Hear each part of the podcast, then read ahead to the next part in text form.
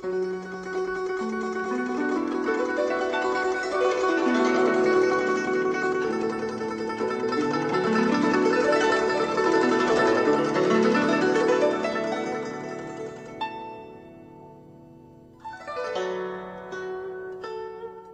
視祭時期の時間になりました。限られた文字の中に悠久の歴史や雄大な景色。時に心のひだが織り込まれている漢詩。日本の俳句や短歌にも共通するところがあるように思います。読むたびに聞くたびに理解が深まったり新しい発見があったり。そんな監視の世界を旅してみましょう。ご案内は私高橋恵子。中国語の朗読は応用でお届けします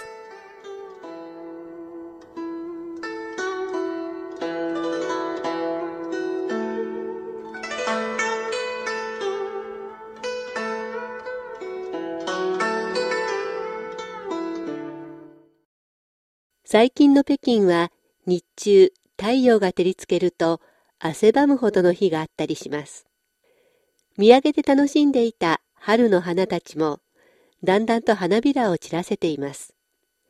花びらが落ちていく先を眺めようと目線を下げたらボタンの花が優雅に満開になっていました。中国を代表する花、ボタンは古くから詩に歌われてきました。今日は唐の時代、幻想皇帝が楊貴妃と共に鎮皇帝でボタンの花を見ていた時に、李白に作らせた作品を紹介します。当時、宮廷の学人たちが曲をつけ、幻想皇帝も自ら笛を吹き、歌唱の第一人者が歌い披露されました。杯を手に楊貴妃はこれを楽しんだと言います。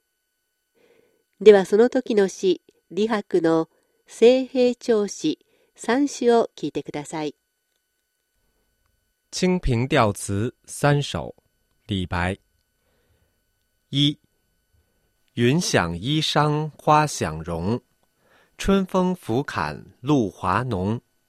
若非群玉山头见，会向瑶台月下逢。その一。雲には衣装を思い、花には形を思う。春風寒を払って、ろ過細やかなり。もし、玉山三頭に見るにあらずんば、必ず煬帝の月下に置いてあわん。雲を見れば、楊貴妃の美しい衣装が、花を見れば、楊貴妃の美しい容姿が浮かぶ。春風は鎮皇帝の欄干を吹き抜け、ボタンの花の露はあでやかだ。これほどの美女は軍玉山のほとりで会えなければ、煬帝の月夜会の下でしか会えないだろう。二、一枝红艳露凝香，云雨巫山枉断肠。借问汉宫谁得似？可怜飞燕倚新妆。その二。一子の公園、梅雨花を凝らす。運雨、不山虚しく断腸。釈門す、緩急、誰か似るを得たる。可憐なり、飛燕心象による。一枝の農園なボタンの花に、梅雨がしっとりと降りて、良い香りを凝縮しているよう。朝には雲となり、暮れには雨となるといった不山の千女のちぎりも、この美しい花、陽気日の前では、やるせない思いになってしまう。さて、お尋ねします。美人揃いの緩急で、誰が楊貴妃と比べることができましょうか？ただ一人美しく化粧をした可憐な飛燕だけでしょう三，名花倾国两相欢，常得君王带笑看。解释春风无限恨，沉香亭北已砍干。その三。名家警告二つながら愛喜ぶ。とこしえに君王の笑いを帯びて見るを得たり。解釈数、春風無限の恨み。鎮皇帝北、乱漢による。名家ボタンと渓谷の美女、楊貴妃が、互いにその美しさを喜び合っている。その様子を幻想皇帝は笑顔でずっと眺めている。こんな風に幻想皇帝の寵愛を得て、楊貴妃は春の尽きない憂いを解きほぐし、鎮皇帝の北の欄干に寄りかかり、ボタンの花を楽しんでいる。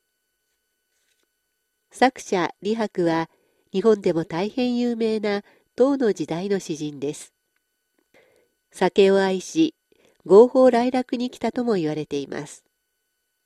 この詩も酒を飲んでいた時に呼び出され、その場で作ったようです。作品の中には、ボタンや楊貴妃の名前は出てきませんが、作られた場所、時を考えれば、おのずとわかります。ボタン、陽気比といった言葉を補っていくと、詩の意味がより明確になってきます。この詩では、伝説の中の軍玉山や不山の仙女のちぎり、玉でできた煬台などを動員して、陽気比の美しさを褒めたたえます。その2で、寛大の美女。比べられるのは、超飛燕が化粧したばかりの美しい姿だけです、と褒めたつもりでしたが、楊貴妃がぽっちゃりとした美人だったこと、スリムな張飛燕を引き合いに出したことが当てつけではないか。また、張飛燕が国を誤らせたとも言われているので、楊貴妃も国を誤らせるのではないかと批判していると、李白をよく思わない勢力から、李白を誹謗中傷する格好の材料になったと言われます。監視祭時期、李白の政平調子3種を紹介しました。